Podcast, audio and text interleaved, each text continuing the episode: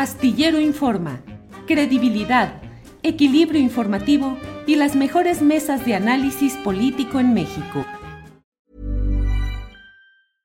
Hey, I'm Ryan Reynolds. At Mint Mobile, we like to do the opposite of what Big Wireless does. They charge you a lot, we charge you a little. So naturally, when they announced they'd be raising their prices due to inflation, we decided to deflate our prices due to not hating you.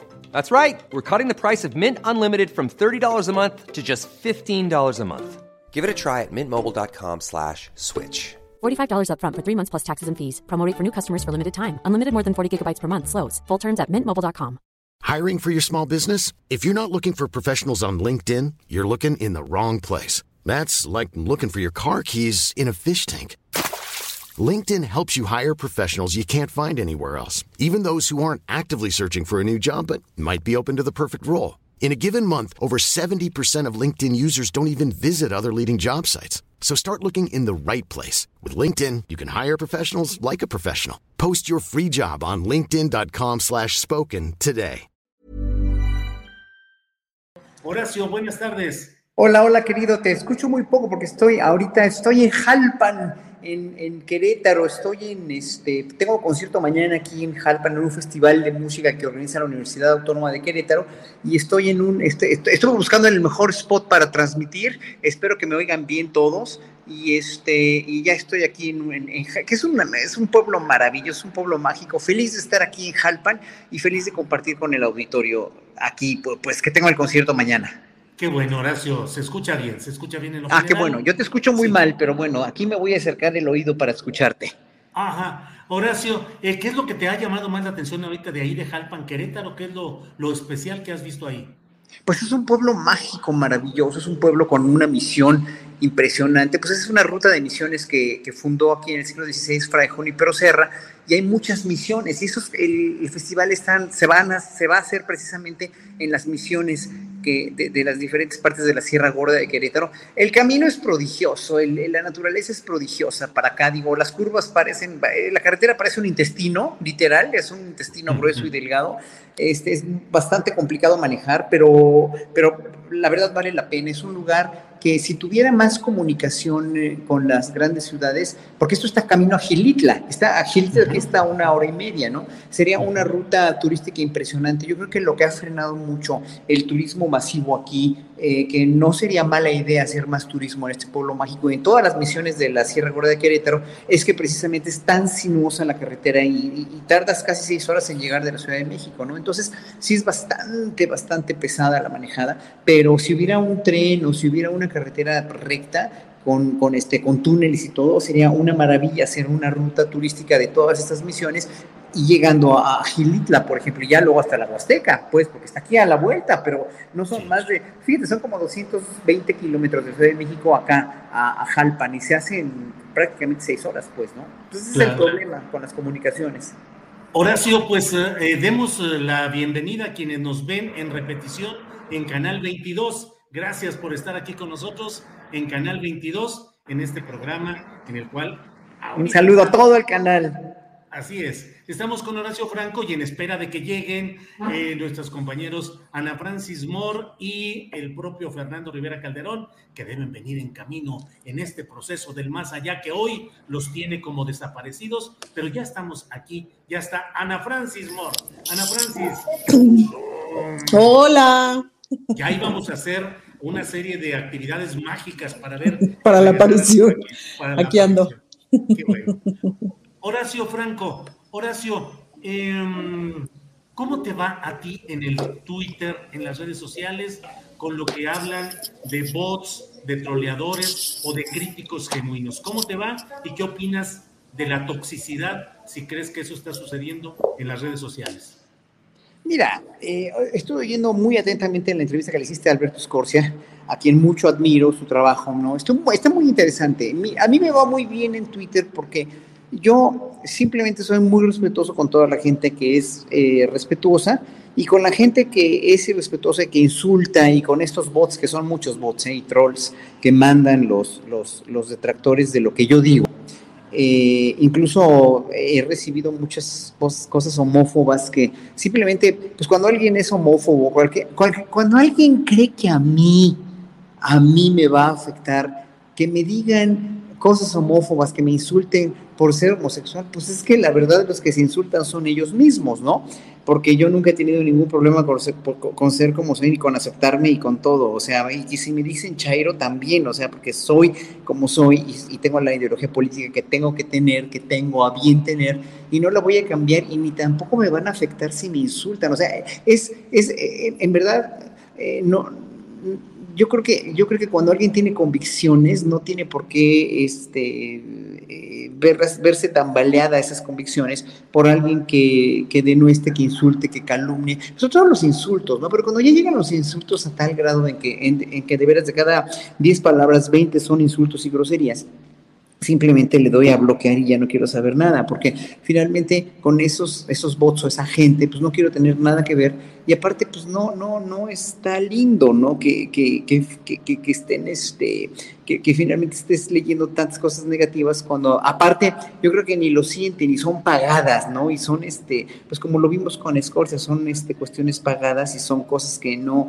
pues no nos tienen por qué, por qué afectar. Sin embargo, a toda la gente que, ah, como que también en el, en el chat, como la gente en el Twitter y también en el Facebook, les contesto lo más posible, incluso los videos de, de YouTube, los tuyos, los de la mesa del más allá, siempre los contesto porque me, me parece una atención eh, eh, necesaria para mí, para darle a la gente que nos hace favor de, pues sí, de vernos y de escucharnos y de apoyarnos, ¿no? Entonces, nada más es eso. Yo, lo, y lo, yo el Twitter lo uso más para de vez en cuando sacar alguna convicción política o alguna convicción social, ¿no? O, o, o publicitar alguna cosa de, de, de, alguien que lo necesite o alguna cuestión de recolección de firmas para algo, pero uh -huh. no, no, me, no me adentro en insultos, ni en calumnias, ni en injurias, ni en mentiras, y sobre todo en, en, en caer a un nivel tan bajo como el que caen cualquier personaje público, real o ficticio que esté eh, lanzando insultos o que esté lanzando este, injurias y que esté lanzando mentiras, ¿verdad? Entonces, obviamente claro. yo siempre siempre, jamás voy a escribir una grosería en Twitter, jamás, pese a que yo me puedo expresar con algún, alguna grosería de repente, ¿no?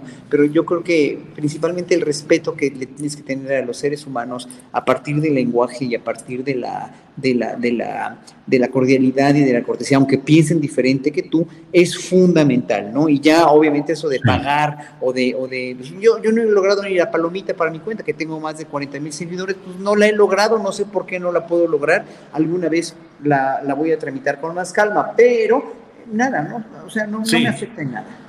Gracias, Horacio. Eh, bienvenido Fernando Rivera Calderón, que ya ¡Toyito! ¿Torito o pollito? Pollito, no, pollito. Torito. No. Es inocente. No. Pedro el toro es inocente. Gracias. ¿Cómo están? ¿Cómo están? Este, me da mucho gusto saludarlos. Igual. Ana, Horacio. Julio. Oye, ¿traes, ¿traes cuello alto como de a Mauricio Garcés o qué? ¿O es no, paliacatito? Ah. Traigo paliacatito porque vengo de eh, estar trabajando.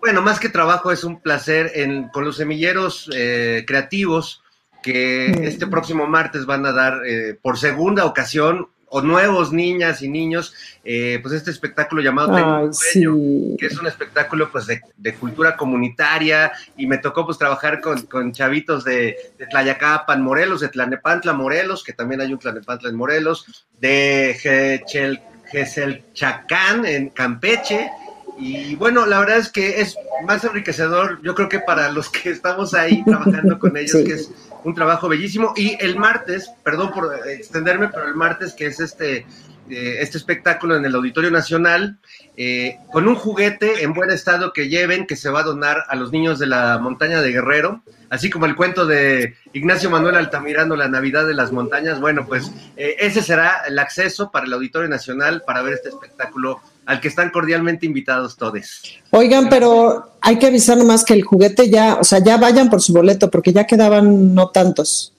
Lo sé porque yo estoy juntando boletos para mis compañeros del Congreso para que vayan a verlo, porque es una gran cosa. Entonces ya no quedaban tantos, entonces ya vayan por su boleto. Ana Francis, estabas queriendo trolear a Fernando Rivera Calderón con por su, su gasné de Ajá. las traigo muertas, como decía Mauricio Garcés. Eh, pero Ana Francis, ¿cómo te va en las redes sociales? Con troles, con bots, con campañas de odio, con la toxicidad. ¿Cómo te va ahí? Fíjate que yo tengo, tengo mi pechito sensible, o sea, sí me pega cuando, cuando se da la grosería y así sí me pega. En general, creo recordar que he sido como bastante respetuosa y bastante cuidadosa con, con cómo contesto en Twitter. Ahorita lo que más, lo que más hago es Twitter. Antes hacía muchísimo Facebook y me echaba unos chorizos en Facebook tremendos que ya ves que el Facebook te da mucho para eso, como para construir historias y tal. Hace mucho que no lo hago, lo hago poquito ahora. Em, lo que hago mucho ahorita pues es el Twitter, que me divierto como loca, porque pues es la opinión política y eso. Trato de hacerlo con mucho respeto, trato de no bulear, eh, cuido mucho, por ejemplo, hace rato me llegó por WhatsApp un video divertidísimo de una actriz muy reconocida que habla de un vino tempranillo, le preguntan, ¿lo que tomaste fue un tempranillo? Y ella dice, sí, me lo tomé a las 11 de la mañana. En fin, me morí de la risa, pero no lo voy a tuitear porque, pues, no le quiero hacer bullying a una mujer, pues, ¿no? Este, en fin, a lo mejor se lo acabo de hacer con mi comentario, pero, en fin, cuido mucho esas cosas. Em, híjole, luego sí me dan ganas de engancharme y contestar, pero me mido, me controlo eh, pues luego la verdad es que sí puedo ser muy irónica y muy incisiva, pues porque tengo un entrenamiento de muchos años con el humor político. ¿El eh, humor político fue el antecedente o es el ensayo para el troleo? No, yo creo que el, troleo es como es como, como el lado oscuro del humor político, sin duda. Es decir, porque con intención de hacer daño, pues es muy gacho, pues, ¿no? Si es gacho, sí me cuido porque sí le ha puesto a la paz, digamos, en general en la vida sí le ha puesto a la paz, pero obviamente pues la apuesta de la paz se pone complicada cuando la gente, cuando piensas que la gente es muy idiota lo que está diciendo, ahí es donde una se engancha y dice, ah, paz, paz, paz, paz, ¿no? Y ya la, la goma. Entonces, la, la dificultad es justamente ahí, en ese momento, respirar y como decir, no, a ver, ¿cómo se, cómo se contesta con amor? Descubrí que tenía trolls cuando empecé a opinar sobre la reforma energética, porque de un día para otro, o sea, generalmente tengo muchos muy buenos comentarios y alguno que otro negativón o opinión neto, este, gente que opina que yo debería opinar sobre ciertas cosas y así, pero el día que opiné, empecé a opinar sobre la reforma energética, de repente 400 respuestas, ¿sabes? Este, y algunos, me puse a buscar como que quiénes eran algunos, y ya no son las fotitos del huevito, ¿no? Sino ya son gente con 70 seguidores que se llama fulano de tal. Este, digo, no que se llama fulano de tal, sino que es este caballo con patas 3, ¿no? Que como decía Fabricio Mejía, pues no discutas con un caballo. Em, como que la mejor respuesta en Twitter es esa, pues, ¿no? Entonces ahí ya empecé a identificar como a los trolls profesionales, ¿no? Que son estos que ya tienen una mejor carátula, digamos, una mejor identidad, pero que evidentemente son trolls que en mi vida me habían pelado, pues. Entonces, y eso. Bien, gracias Ana Francis. Eh, Fernando Rivera Calderón, ¿cómo te va en las redes? ¿Cómo te defiendes? ¿Le rompes la suya al que se te pone al brinco o eres eh, zen en tu actividad internetica? Fíjate que trato de ser zen en la vida en general, pero sobre todo en las redes siento que ya hay tantos, tantos guerreros de, de las redes que están siempre dispuestos a, a, decirnos lo, lo, mal que estamos otros, o lo poco que sabemos, o lo ignorantes que somos, o lo nacos, chairos, prietos, mugrosos que somos que la verdad es que siento que yo ya soy un soldado innecesario. Yo soy el clásico soldado que termina en la banda de guerra tocando ahí algo o, eso, porque no, no, no, me, no me siento a gusto. Hace rato decías eh, con Ana Francis del troleo, la diferencia quizás entre el troleo y el humor, y yo la tengo clarísima, porque estudié en una secundaria de puros hombres con los hermanos maristas. Y luego también trabajé en Televisa con pues, algunos de los grandes troleadores como Esteban Arce, o este, estos personajes de, de, la televisión. Y creo que el troleo siempre es eh, un, un, acto de, de abuso, de, de arriba hacia abajo, es decir, trolea el patrón a, su trabajadora doméstica, ¿no? Trolea el marido a la esposa en, nuestro heteropatriarcado, trolea el, adulto al niño, eh, es decir, siempre hay un acto de poder en el troleo y me parece que no hay nada más lejano del verdadero humor o del humor eh, que han practicado los grandes comediantes de la historia, que en realidad el humor iguala, el humor borra justo esa diferencia entre clases, entre poderes, entre razas y nos vuelve a todos iguales. Esa es la, la, maravilla de un gran comediante, de un gran humorista como lo son las Reinas Chulas, como, bueno, pues hay, hay un montón de personajes que igualan, igual, Cantinflas lo logró en algún momento y por eso Diego Rivera lo dibujó, eh, lo pintó en, en, el Teatro de los eh, Insurgentes, pues con una mano eh, atendiendo al pueblo y con otra mano atendiendo a, a los ricos que se reían con él. Este, a mí, antes no me troleaban, yo solía ser un, músico de rock que hace canciones de amor y la gente en realidad me tiraba muy buena onda hasta que decidí, eh, antes de la elección del 18, pues organizar algunos amigos músicos y hacer una canción, porque yo sentía que ya no podía estar como a medias tintas y decir, ah, soy periodista y soy objetivo y no me puedo involucrar, no, ya estaba, siempre me involucré, siempre estuve y siempre en la parte periodística como que mantenía, trabajé muchos años en redacciones de periódicos, eh, haciendo periodismo, entonces recuerdo que en esa elección pues decidí ya no vivir a medias tintas, tomar una posición política clara, incluso frente al, al público que me sigue como músico, como humorista o como lo que quieras, y hice la canción de Yo te amo, eh, donde invité a Regina Orgosco, a este, Horacio Franco, por supuesto, Leo Socchi, grandes amigos, Astrid Haddad. Y fue una canción que yo hice, la verdad, pensando en, en, el pueblo de México, en la gente que amo, en las muchas, en la diversidad que hay en este país. El juego de palabras de Yo te amo pues no, no tenía que ver con Andrés Manuel, es decir, yo le estaba hablando a la gente, pero la lectura que hicieron, pues, este, los enemigos de esta, de esta transformación o de este movimiento, pues lo tomaron muy mal y desde ese día se desató una ola de demonios que me, que me agreden y que me dicen chayotero y que ahora, por ejemplo, hago tele pública como la hacía hace 10 años en Canal 22, en los tiempos de Jorge Volpi y Felipe Calderón, pero resulta que ahora es porque me premió el gobierno, porque le hice una canción a mi líder máximo, mi deidad absoluta, eh, y todos los días me la recuerdan. Yo esa canción la subí una vez a las redes sociales eh, antes de la elección, y no hay día que los que la odian la, la vuelvan a subir y me la recuerden y pues la verdad no me engancho, los, los dejo pasar porque siento que se excitan mucho cuando uno les contesta y más cuando uno los bloquea. Entonces, a, ahora lo silencio porque pues hay, hay personajes, eh, algunos que incluso eran mis amigos y llegué a entrevistar en algunos momentos, que me ponen más atención que cualquiera de las novias que haya tenido en los últimos 10 años. O sea, me escriben diario a Twitter y diario están y duro y duro y duro. Y bueno, supongo que será un signo de que pues de que yo estoy haciendo lo correcto. Muy bien, Fernando, gracias. Horacio Franco, eh, tercer año de gobierno del presidente López Obrador, acto público en la Plaza de la Constitución, que conocemos o llamamos el Zócalo. ¿Cómo viste ese acto? Y te digo algunos de los comentarios, desde luego muchos volcados en el apoyo al presidente López Obrador, otras versiones hablando de acarreo o de culto a la personalidad, otras personas celebrando los uh, puntos positivos que se dieron a conocer ahí y otros uh, segmentos diciendo que no es cierto, que no hay tanto avance y que hay muchos pendientes. ¿Cuál es tu juicio sobre todo esto, Horacio?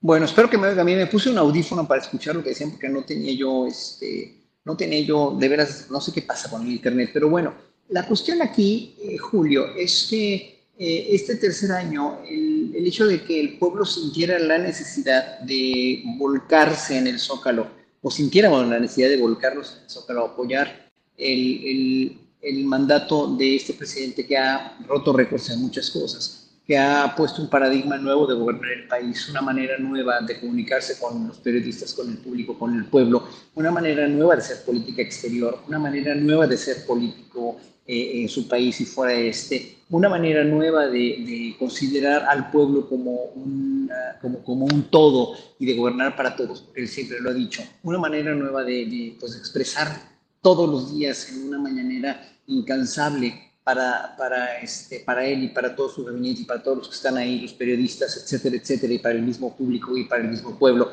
una mañanera incansable donde rinde cuentas, donde dice cómo van las cosas, donde desmiente cosas, donde informa cosas, donde, o sea, esto es una forma de gobernar aparte del sistema económico, que es un sistema que tampoco tiene parangón, que tampoco tiene nombre porque es neoliberal, o, está en contra del neoliberalismo siendo capitalista, estando sentándose a la mesa con, con, con, un tratado de libre comercio y tratando de dialogar con este tratado y con los presidentes de una manera muy respetuosa y muy, realmente muy, muy, eh, eh, que, que, yo mucho halago y que mucha gente ha halagado. Aparte de eso, este, eh, trata de ser una, una, economía donde se reparte bien la riqueza como en las democracias más... Eh, contundentes de la Europa de los años 80 y 90, trata de, de, hacer programas sociales sin ser, eh, yo creo, sin, sin, tratar de excederse en populismo, más bien en eficiencia para que los recursos lleguen a las personas a partir de tarjetas. También tiene, se ha peleado con las más feas, que son los desastres que le dejaron en, los gobiernos anteriores, ¿no? Con la cuestión de la inseguridad, de la violencia, nos deben muchas cosas, sigo insistiendo, no, no estoy eh, diciendo que ya estamos del otro lado, sino apenas estamos empezando a cruzar del otro lado con, con López Obrador. Entonces eso hace que haya un, que haya un referendo del pueblo y de la mayoría de las personas, de la gente, que, que fue en para que estuvimos ahí. Bueno, yo, yo ya no llegué por lo que ya no podía pasar con la bici, ya mejor me regresé pero en ese sentido yo creo que hay, una, hay toda una reivindicación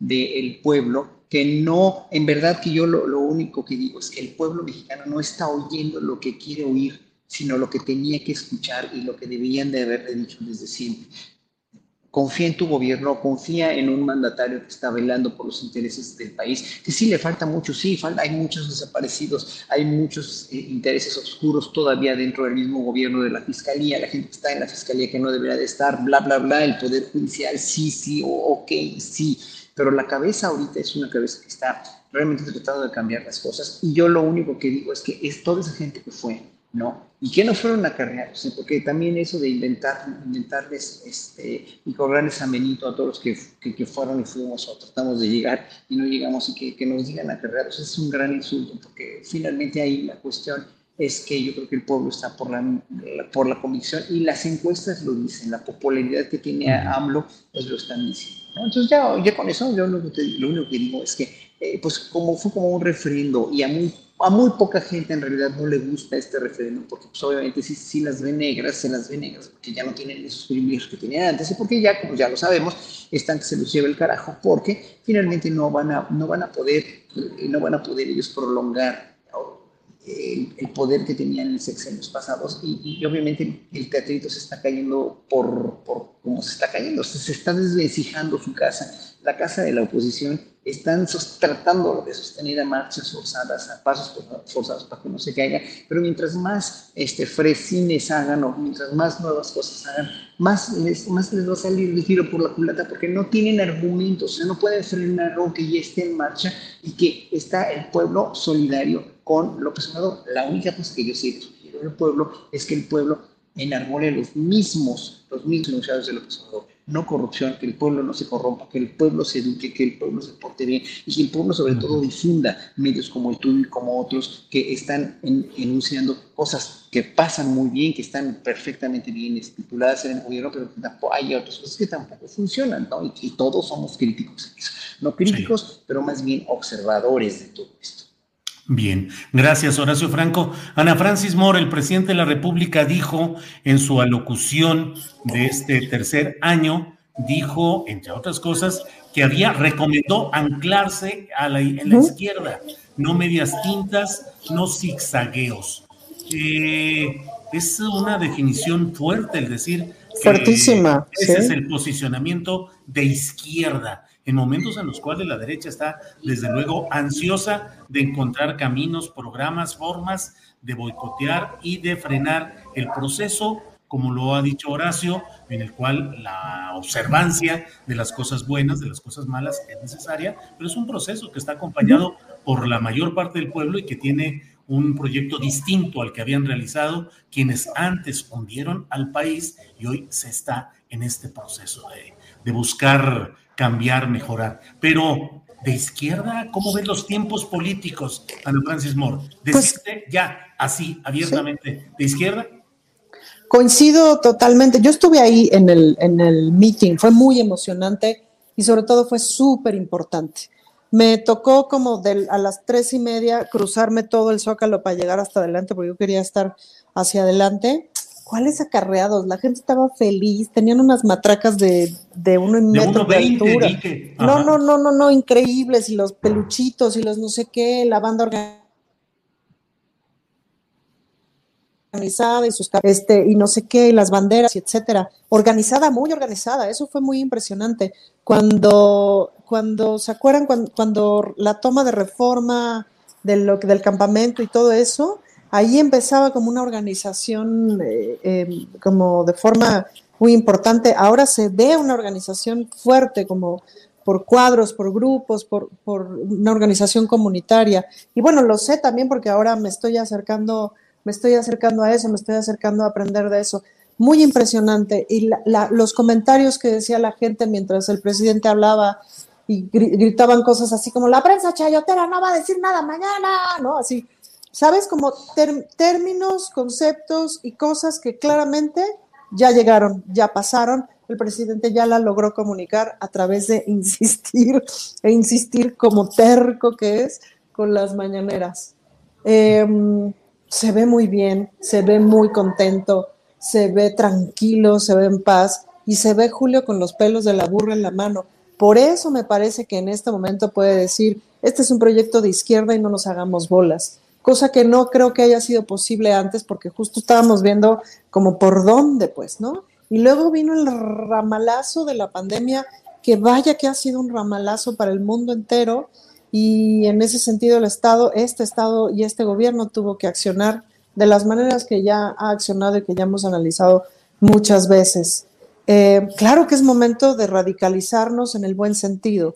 Más que de radicalizarnos, yo diría, es buen momento de afianzarnos y de cerrar filas, por supuesto. Sí tengo que aclarar que me la pasé francamente bien el miércoles, que lloré, que me impresionó, que me emocioné, que grité. Entonces, si esperan en este momento, en ese tema, objetividad de mi parte, olvídenlo, porque ahorita sí estoy muy en estado fan, ojo. Eh, y en estado de contentud, porque creo que fue súper importante. Fue súper importante ver a mis compañeros y a mis compañeras diputados y sus, y, sus, y sus movimientos y tal. Fue muy impresionante ver el trabajo territorial que tienen y eso me dejó, me dejó con el corazón henchido. Em, que como decía una exnovia, henchido es como hinchado, pero se oye más bonito. Em, Así es. Entonces, bueno, pues eso, sí, sí me parece que es momento, porque, porque ya quedó claro quién es la derecha. Ojo, no toda la oposición es la derecha. Hay una oposición, o más que una oposición, yo diría, hay un sector crítico interesante. Hay una derecha impresentable, violenta, agresiva, gangsteril, y al ratito les cuento lo gangsteril que está en el Congreso de la Ciudad de México. Bien, Ana Francis, gracias.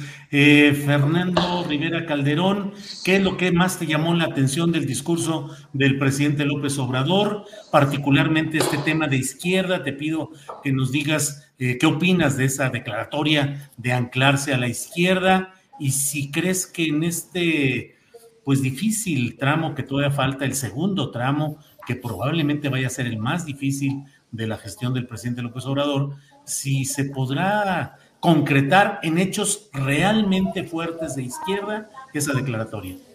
Bueno, a mí me gusta porque creo que es un tiempo de, como, como decía hace rato, pues no se, ya no se valen las medias tintas, ya no puede estar uno ahí tratando de guardar el equilibrio.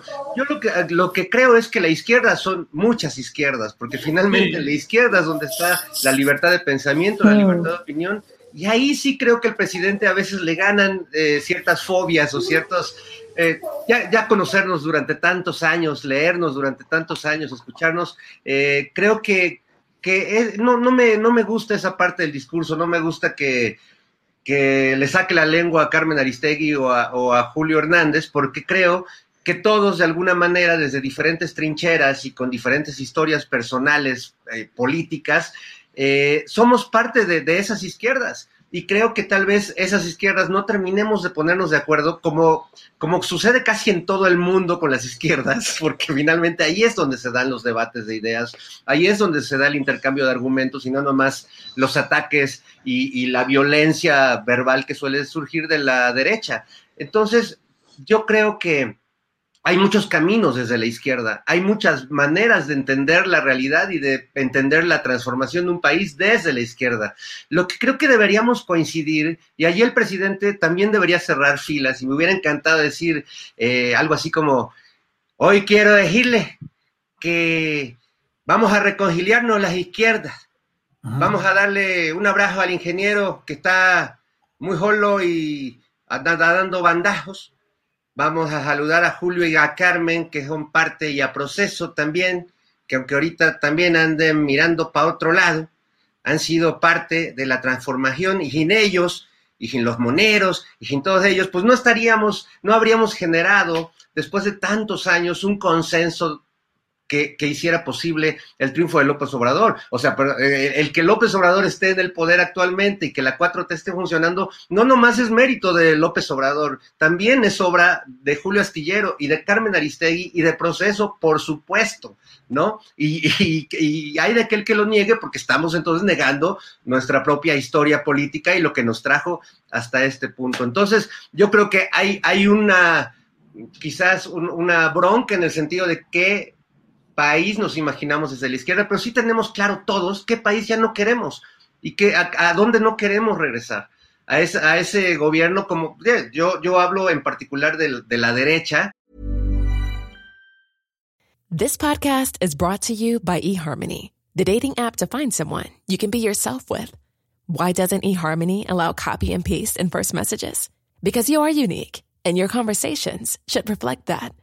eHarmony wants you to find someone who will get you. How are you going to know who gets you? If people send you the same generic conversation starters, they message everyone else. Conversations that actually help you get to know each other. Imagine that. Get who gets you on eHarmony. Sign up today. Hiring for your small business? If you're not looking for professionals on LinkedIn, you're looking in the wrong place. That's like looking for your car keys in a fish tank. LinkedIn helps you hire professionals you can't find anywhere else, even those who aren't actively searching for a new job but might be open to the perfect role. In a given month, over 70% of LinkedIn users don't even visit other leading job sites. So start looking in the right place. With LinkedIn, you can hire professionals like a professional. Post your free job on linkedin.com slash spoken today. Que también está metida en partidos que en teoría no son de derecha y en ese radicalismo ideológico que, que hace que, por ejemplo, ante el acto del Zócalo, pues una parte de la oposición eh, diga que el presidente no pudo llenar y que tuvo que recurrir a carreados, y la otra parte de la oposición dice, qué barbaridad, llenó y la gente se va a enfermar y va a ser una mortandad impresionante. Y otros dicen que es el ego del presidente, como si el ego propio por sí mismo pudiera a uno proveerlo de público, ¿no? O sea, yo, yo, puedo tener un ego muy grande y no, me encantaría llenar el zócalo con monocordio, ¿verdad? Pero eso no, no corresponde una cosa con la otra. Llenar el zócalo de esa manera, como lo hace como también lo hace Carlos Santana o Café Tacuba o Manu Chao, es decir, habla de que el presidente es más que el presidente. Yo lo he dicho desde hace mucho y mi novela Los mariachis callaron a bordo ese tema. El presidente López Obrador es un fenómeno social, religioso, político. Es decir, yo yendo en la carretera hacia Huastepec a este campamento con los semilleros creativos, pues me tocó ver la peregrinación de los camiones a muchos les saca de onda que vengan camiones y eso significa con la gente en fiesta total, ¿no? Parado el tráfico porque eran muchísimos, pero parecía este, pues que iban a, una peregrinación religiosa o a una fiesta. Entonces yo creo que ahí pues hay muchos temas que analizar sobre la figura del presidente, pero tampoco hay que subestimar la voluntad popular, que yo creo que así como puede llenar el zócalo, también puede decidir qué medios son buenos o son malos simplemente con dejarlos escuchar. A mí cuando Carmen me receta a, Denise Dresser y a, y a toda su compañía de, de, de, gente que dice que es un golpe de Estado y que es un autócrata y ella no dice nada, pues con todo el cariño y el respeto que le tengo a Carmen Aristegui, pues le cambio. O sea, porque pues eso es lo que tiene que hacer también un ciudadano cuando un medio no le, no le da lo que, por lo menos a mí lo que no me gusta es que Carmen no les dice, oye, espérate, ¿no? Porque digo, Julio, si yo digo ahorita una estupidez como que el presidente es verde, pues me vas a decir, oye, Fer, no manches, no es verde, ¿no? en fin. Eh, oye, Pollito, oye, Pollito, oye, pero, pero ya aquí te criticaron, aquí hay alguien en el público que no le gustó que, lo, que imitaras al presidente. Pero también hay otro, otro tipo de público también con el que estoy chateando también que dice que somos unos fanáticos. Entonces, no, no hay medias tintas, precisamente no hay medias tintas aquí. Aquí, en, en, el sentido más estricto de lo que está haciendo López Obrador es estar, dejarle oír al pueblo lo que siempre quiso escuchar de un gobernante. Ténganos confianza porque nunca le han tenido, ni le hemos tenido confianza a ningún gobernante, ni, ni a ninguna policía, ni a nadie.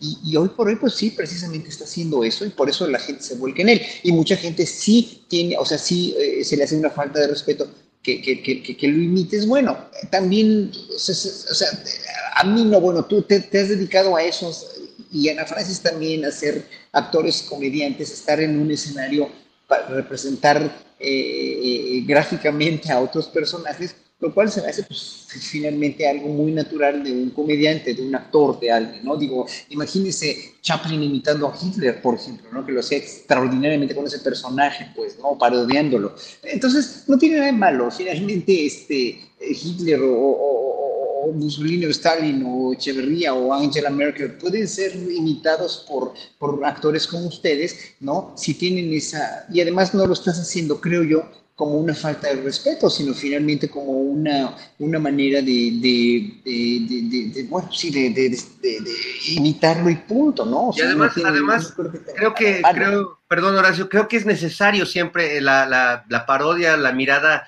eh, humorística sobre las figuras de poder. A, a López Obrador, Fundamental. Bueno, como, otros, uh -huh. como, otros, políticos, yo lo, lo, imitaba desde que estaba en W Radio en el Hueso. y ahora hacemos una parodia de él en Operación Mamut, que la hace Nora Huerta de una manera espectacular. La otra vez Genaro Villamil nos dijo que, que le gustaba más la nocturnera que la mañanera. eh, creo que, es necesario, pero además lo más importante para mí de esto, bueno, no solo que mi, mi, visión sobre López Obrador y el movimiento se ha transformado a lo largo de los años. No, no, no, lo, no pensaba lo mismo de él y de este movimiento cuando estaba en Televisa Radio, porque también uno se deja imbuir por las ideas que, que, tiene alrededor. Pero bueno, sí creo que siempre he sido crítico y que también se lo he dicho en su cara, delante de él y que hemos podido discutir y que cuando no le gusta, porque sabemos que al presidente mm. cuando algo no le gusta te lo dice porque su pecho no es bodega, pues yo he tenido discusiones con él porque no le gustó la canción que le hice o porque no le gustó la imitación. Y me encanta poder seguirlo haciendo de frente a él y a, a sus seguidores porque tampoco lo hago, como bien dices, con ningún afán de, de, ofenderlo, sino de hacer una crítica, ¿no? Al final, después de, de, de, todo, detrás del muñequito lo que hay es una crítica. Bien, eh, Horacio, no había yo considerado tocar el tema porque de una manera, dirían, diría Calderón, como daño colateral, yo estoy involucrado en ese tema. Pero, ¿qué opinas del asunto de los señalamientos presidenciales respecto a la revista Proceso? A Carmen Aristegui. Y te digo que no involucro lo mío porque yo hice el señalamiento de que me parecía que era un trabajo mal editado, mal redactado. Eh, hice la pregunta que ha dado, eh, creo que eh, la materia para muchas de las críticas constantes, que es la inferencia. Uh -huh. Es decir, le pregunté a los autores, específicamente a una de ellas, le dije, oye, ah, ¿se puede probar de manera absoluta, tajante, ineludible, el beneficio económico de ese empresario para el hijo del presidente López Obrador? ¿O es una inferencia de datos? Y ella dijo, es una inferencia de datos. Sin embargo, yo dije y sostengo que la obligación del periodismo es vigilar la evolución patrimonial de las familias relacionadas con el poder político en todo momento y que hay que revisar si la condición original de alguien al iniciar un sexenio ha tenido una evolución patrimonial correspondiente Lógica. a ese sexenio. Si antes no tenías más que un peso y ahora tienes un millón de pesos y eso se dio durante ese tramo, hay que revisarlo y no le veo yo ningún pecado o herejía sin embargo, sí debo decir que me ha ido como en feria por una serie de comentarios y de críticas en cascada, como nunca, ¿eh? debo decir. Y no soy de una piel delgada, realmente yo suelo decir que soy lagartija muy apedreada o conejo muy lampareado, o sea, ya yo más o menos me la llevo. Pero, ¿qué opinas de todo esto, Horacio Franco? Aquí hay muchas aristas. Tú, tú eres como tú, tú, tú, tú separaste las aguas ahí con tu, con tu, este, de veras hiciste un, un parteaguas, eres un parteaguas con la entrevista que oí a los dos jóvenes periodistas, que no tienen culpa de ser jóvenes, pero sí, ahora sí tengo que decirlo muy, este, muy categóricamente, porque además de una buena fuente sé que el reportaje o, esta investigación que no salió como debe haber salido, no estaba encaminada a, quemar a los hijos de López Obrador. O sea, estaba nada más encaminada a ver el cacautero, este, ¿cómo se llama? Este, Hugo este Chávez, Ayala. ¿no? A Hugo Chávez Ayala, eh, cómo estaba trabajando, cómo había, dijéramos, hecho eh, lo que hizo con los cacauteros de Tabasco. Pero, pero, pero, eh, después al parecer, yo creo que se engolosinaron tanto Proceso como Aristegui, espero que, que, este, que no esté diciendo yo mentiras, pero, pero este, yo creo que ahí, si el reportaje original era precisamente para, para exhibir este, este teje y maneje que se había dado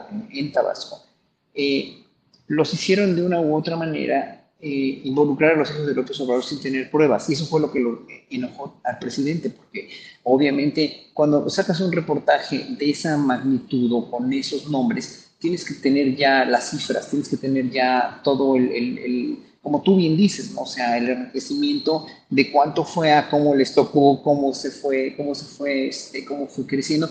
Y pues esto todavía no se hace porque el cacao todavía no se empieza a dar, ¿no? Finalmente, ¿no? Faltaba, falta todavía tiempo y tú se los, se los reclamaste, se los dijiste, ¿no? Es una inferencia, no es una, no es una investigación consumada. Entonces, obviamente, si Carmen Aristegui lo anuncia en la, en la mañana, a las 7 de la mañana, que yo la sigo todos los días, ¿no? Veo, veo sus resúmenes y veo que saca esto como la primera parte de su programa y luego veo la mañanera y que otro Obrador está diciendo esto contra Proceso y contra Carmen, yo creo que se le fue demasiado regular a Carmen y a Proceso porque obviamente yo respeto tanto a Proceso y a Carmen como lo respeta Fernando y como los debemos respetar los ciudadanos mexicanos que hemos luchado por la democracia. Que sí, hoy Proceso tiene otra, otra, otra diligencia y que sí, Carmen Aristegui está, ha estado, dijéramos ya, en el horario que tiene a las 7 de la mañana, tiene la competencia más grande del mundo, teniendo la mañanera a la misma hora, obviamente Carmen necesitaría tal vez de más público, ¿no? Eh, pero, pero bueno, Carmen tiene un público muy fiel que las, sigue, las seguimos, que las respetamos y, y, que finalmente no tiene nada que ver. O sea, yo respeto tanto a Carmen como a ti, como a Viento, como a todos los que hagan eh, periodismo eh, con, con, las bases sólidas de, de investigación y de, de reunirlas los registros para tener un buen noticiero donde se informe neutralmente.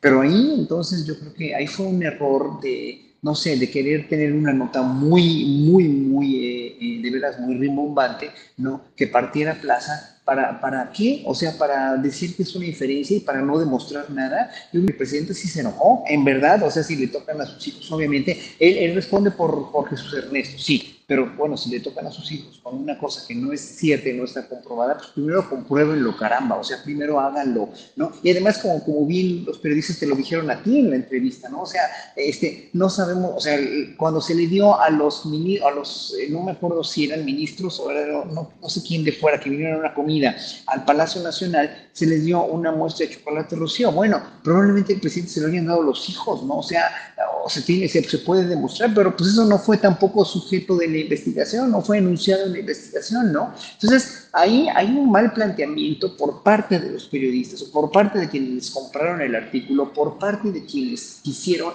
este, enarbolar esto como una investigación consumada para hacer escándalo. El escándalo lo hicieron a partir de que el presidente se enojó, se encabronó y dijo, no, pues claro, es que, no puede ser. Y claro, ahí agarró su, un momento de, yo, yo siento, con todo el respeto para el presidente, un momento de, de reflexión y de, enojo, sí, decir, bueno, es que Carmen Esteri y proceso ta, ta, ta, ta, ta, ta, ta, obviamente, sí, pero en un momento dado pues lo puedes entender, porque él tiene todo el derecho de defenderse cuando le escuchan una noticia falsa. Gracias, Horacio. Ana Francis Moore, ¿qué opinas de este mismo tema? Las palabras del presidente, las consideraciones respecto a la revista Proceso y al programa de Carmen Aristegui. Y también agrego algo derivado de lo que acaba de decir Horacio. El presidente de la República tiene derecho a reaccionar como mm. padre cuando está en ejercicio de una función republicana y cuando ha dicho que solo metería, eh, asumiría la responsabilidad de su hijo menor de edad, no deberían haber aparecido los hijos mayores de edad por sí mismos a enfrentar todo esto? Fíjate que lo interesante de este momento y lo interesante de la radicalidad es que es compleja. y eso es... Ahí se atoró tantito con... Se asustó el Internet con lo de lo complejo. Es como entre... Sí. Yo, en primer lugar, haría una diferencia importante entre Proceso y Carmen Aristegui. Me parece que Proceso trae línea desde hace un buen rato, desde cuando salieron eh, Fabricio Mejía y tal. A mí me quedó muy claro que Proceso trae línea. Eh, pues los John Ackerman también. John Ackerman, etcétera. Álvaro Delgado, posteriormente. Exacto. Eh, Entonces, Alejandro Caballero, que exacto. de Internet. Entonces, a mí en ese momento me quedó claro que Proceso trae línea y desde entonces ya no confío en Proceso como no confío en Reforma. En general, aunque Reforma en cultura tiene buenas cosas, pero en política cero confío. Em, con Carmen Aristegui, Aristegui lo que me pasa es que, bueno, uno la respeto muchísimo, la quiero, etcétera. La he seguido todos estos años y, me he ido a manifestar cuando la han sacado del aire y tal, pues, ¿no? Sí me pareció un poco desproporcional lo del presidente, sobre todo porque pienso que podía haberlo dejado para el quién es quién, ¿no? Que es como la sección adecuada para justo decir, este reportaje es, si no es falso, es por lo menos tendencioso o a la conclusión a la que, a la que querramos llegar a partir del asunto de la inferencia. No es un buen reportaje, pues, ¿no? y sí tiene una tendencia de vamos a buscarle y a buscarle y a buscarle y a ver qué le encontramos, pues, ¿no? Y eso es gacho, pues. Ahora, al mejor cazador se le va la liebre. Eh, no todos los reportajes y las cápsulas y las entrevistas y las mesas de discusión del programa de Carmen son buenas, ¿no? A mí también me pasa un poco como a, como a Pollito que cuando empieza el, el, el, otro brother este que habla con la voz así, que, que sale los miércoles, no lo soporto, pues, ¿no? Pero me interesa mucho lo que piensa Ricardo Rafael, por supuesto que la mesa de los lunes me gusta mucho. Pues hay algunas cosas de Denise Dresser que me gusta escuchar, sobre todo para, como para pensar exactamente lo contrario. O sea, Denise Dresser sí me parece que está ya en, el, en el, Carlos Loret de Mola, ¿no? Eh, pero bueno, una como comediante se divierte con esas cosas. Em, y sí siento en general como una especie de a ver, pasa que cuando te has dedicado tantos años a la crítica, a la sátira, este, al periodismo, etcétera, tienes una visión crítica que hasta este momento había estado muy enfocada, muy concentrada en los presidentes, porque habían sido unos presidentes impresentables, pues, ¿no? Pasa en el 2018 que nos damos cuenta de un montón de cosas. Entonces, de pronto en este momento resulta muchísimo más peligroso Claudio X González que el propio presidente, por supuesto, aunque se pueda criticar al presidente, claro que se puede criticar al presidente, pero el verdadero peligro está en muchos otros lados. Lo digo desde la sátira política, no desde el periodismo. Em, entonces, eh, sí siento que de pronto hay como esta necesidad de objetividad, el que a fuerzas tienes que buscarle y rascarle al presidente, cuando la verdad es que el presidente, en el sentido de la honestidad, pues es impecable tiene muchas críticas de muchos lados, pero en ese sentido, pues la verdad es que a mí me parece que es impecable. Em, cierto es que la voz del presidente pesa. La única vez que tuve yo chance de estar con él en la mañanera y preguntarle, una de las cosas que le dije fue, su voz, cuando habla del feminismo, pesa, porque es el presidente. Entonces, en ese sentido, estaría padre que hablara un poquito mejor.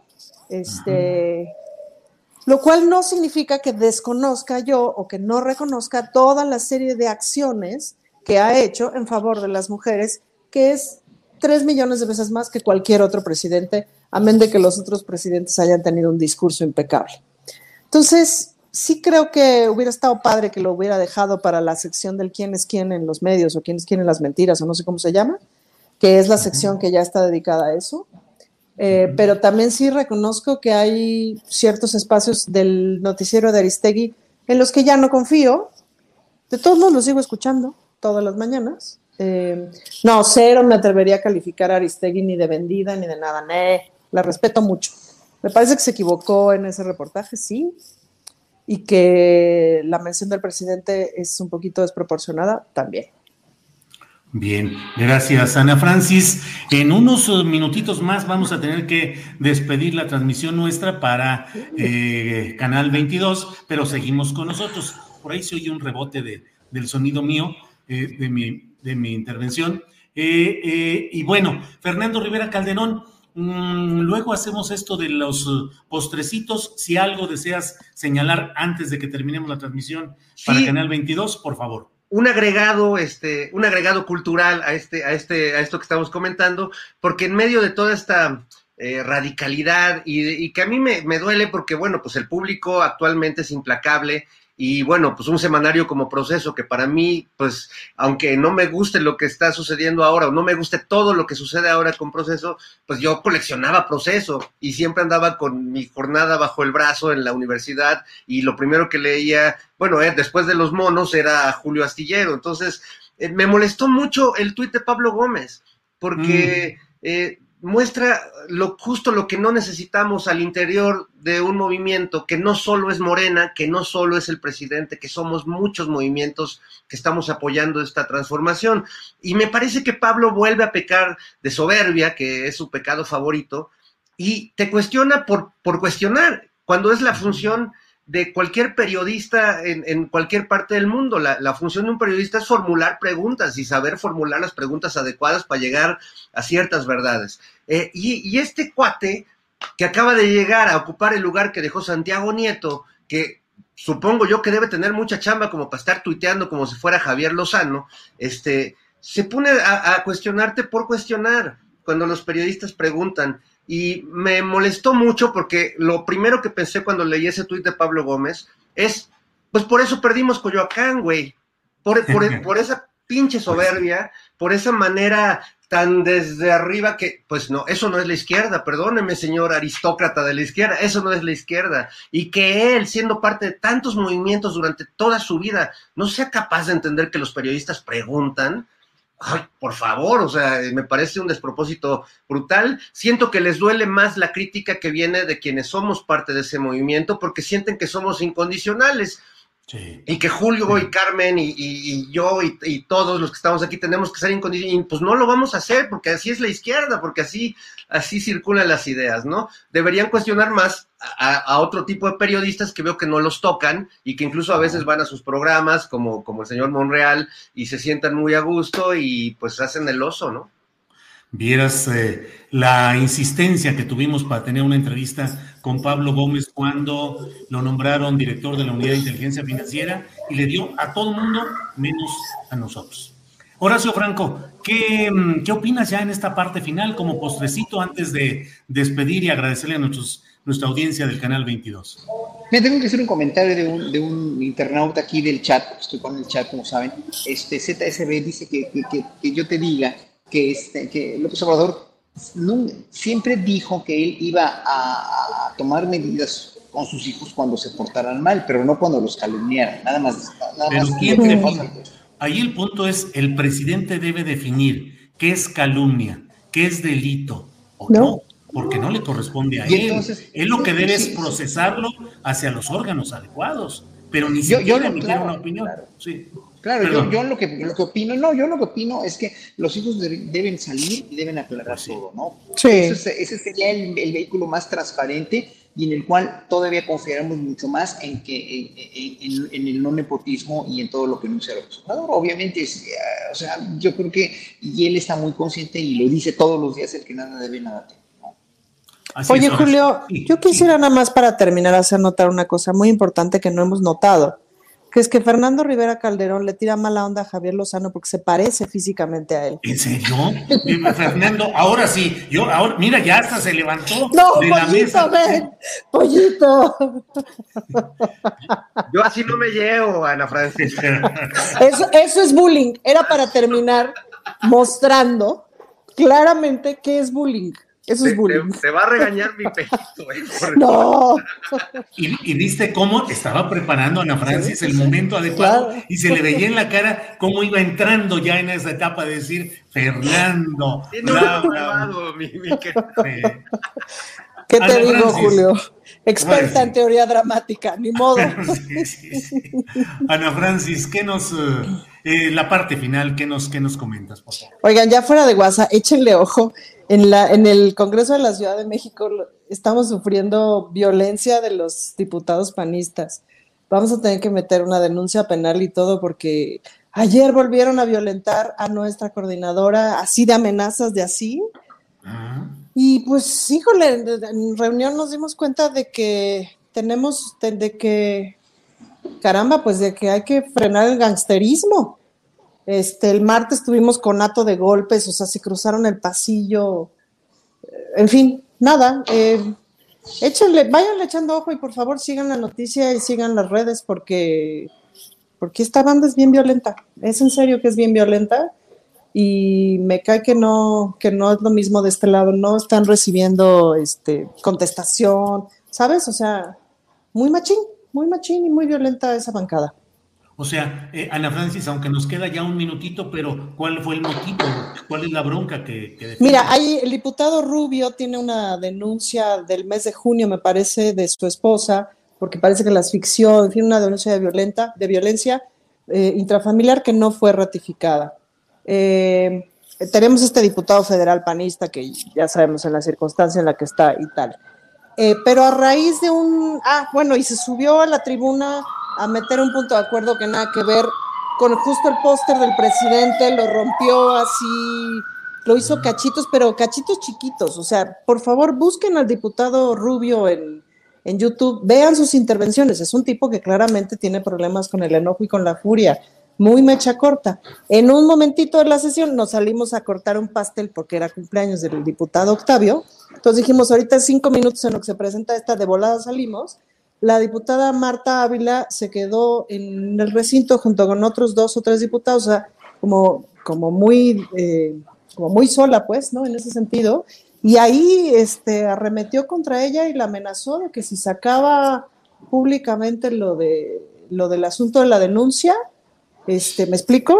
Así de, así de vas a ver, pero o sea, sí hay que entender que alguien que tiene una denuncia de violencia, que además ha demostrado en tribuna muchas veces que es violento, que acaba de romper el póster, no sé qué, que llegue y te amenace, y el martes pasado los tres gorilones, que están bien altos y bien fuertotes, este, cruzaron el pasillo queriendo golpear a un compañero, pues es muy intimidante, pues, ¿no?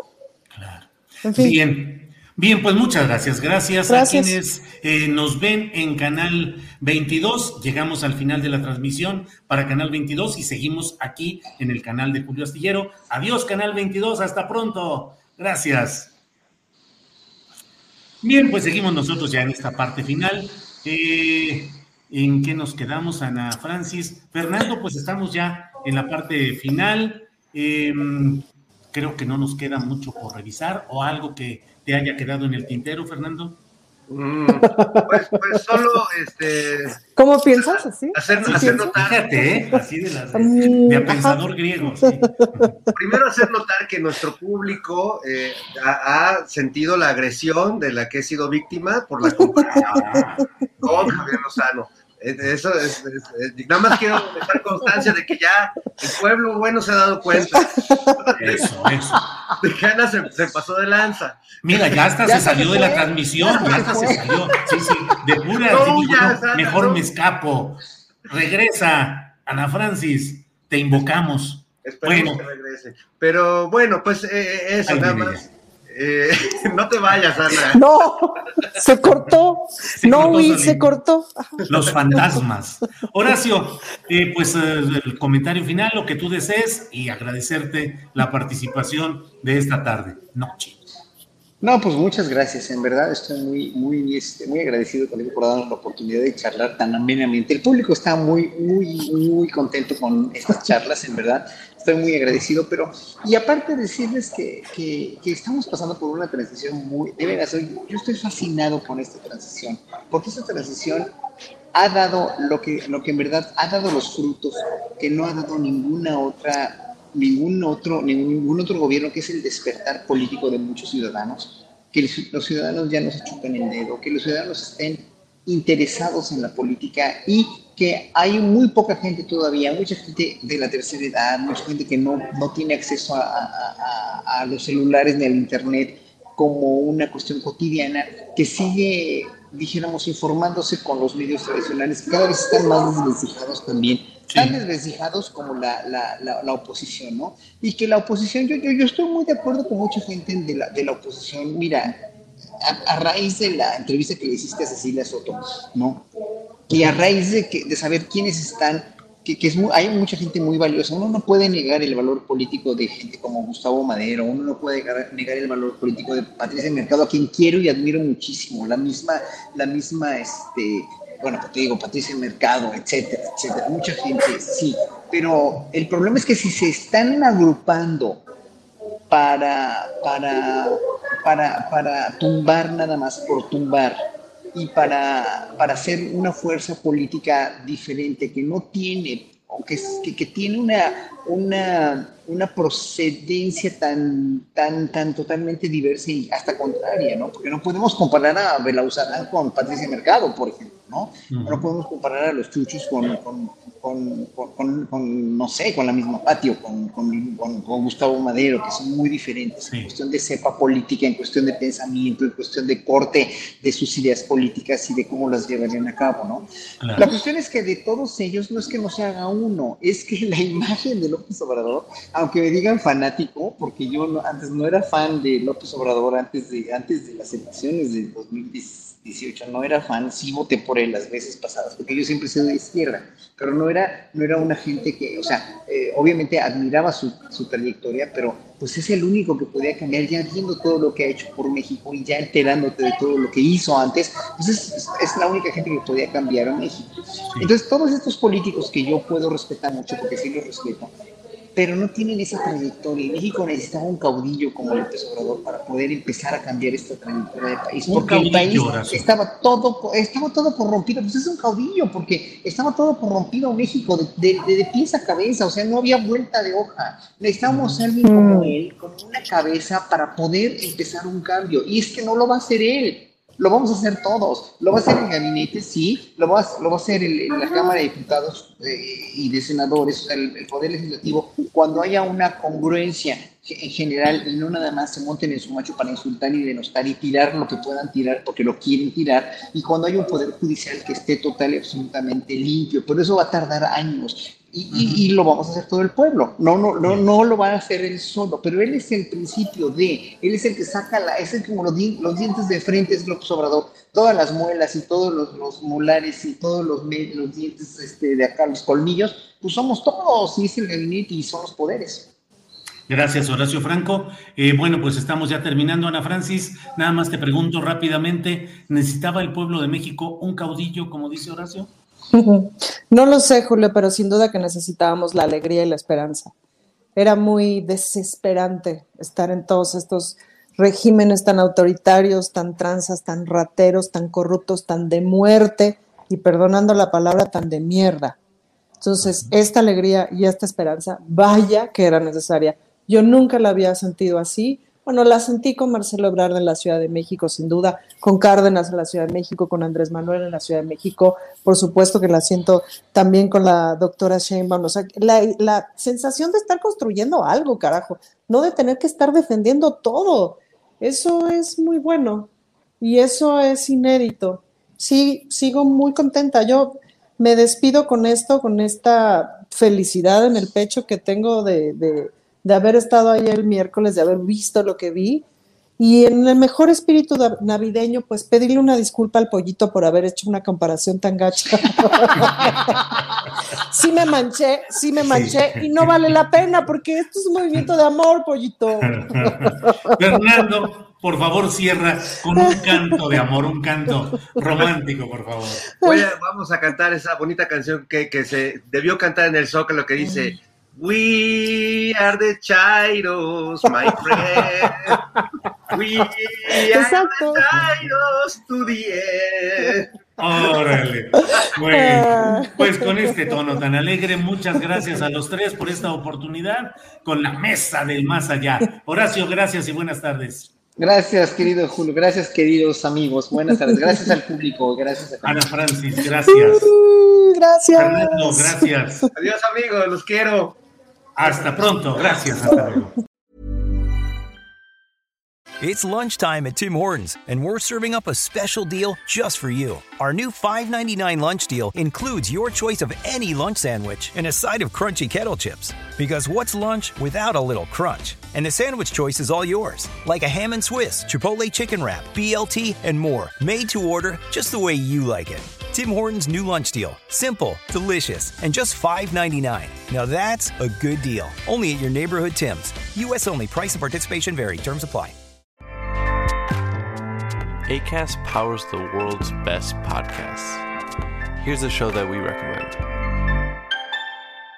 The Real Housewives is a guilty pleasure for most, but if you're looking to not feel guilty about that pleasure, tune in to Everything Iconic with me, Danny Pellegrino, where I break down all the messy moments and behind the scenes antics of Bravo's popular franchise. And on Everything Iconic, I also interview celebrity guests like Kelly Ripa, Kiki Palmer, Drew Barrymore, Cameron Diaz, and more about their guilty pleasures, their past work, and so much more. So if you're pop culture obsessed and find yourself watching way too much reality TV like me, tune in to Everything Iconic with Danny Pellegrino wherever you listen to podcasts. ACAST helps creators launch, grow, and monetize their podcasts everywhere. ACAST.com. Para que te enteres del próximo noticiero, suscríbete y dale follow en Apple, Spotify, Amazon Music, Google o donde sea que escuches podcast. Te invitamos a visitar nuestra página julioastillero.com.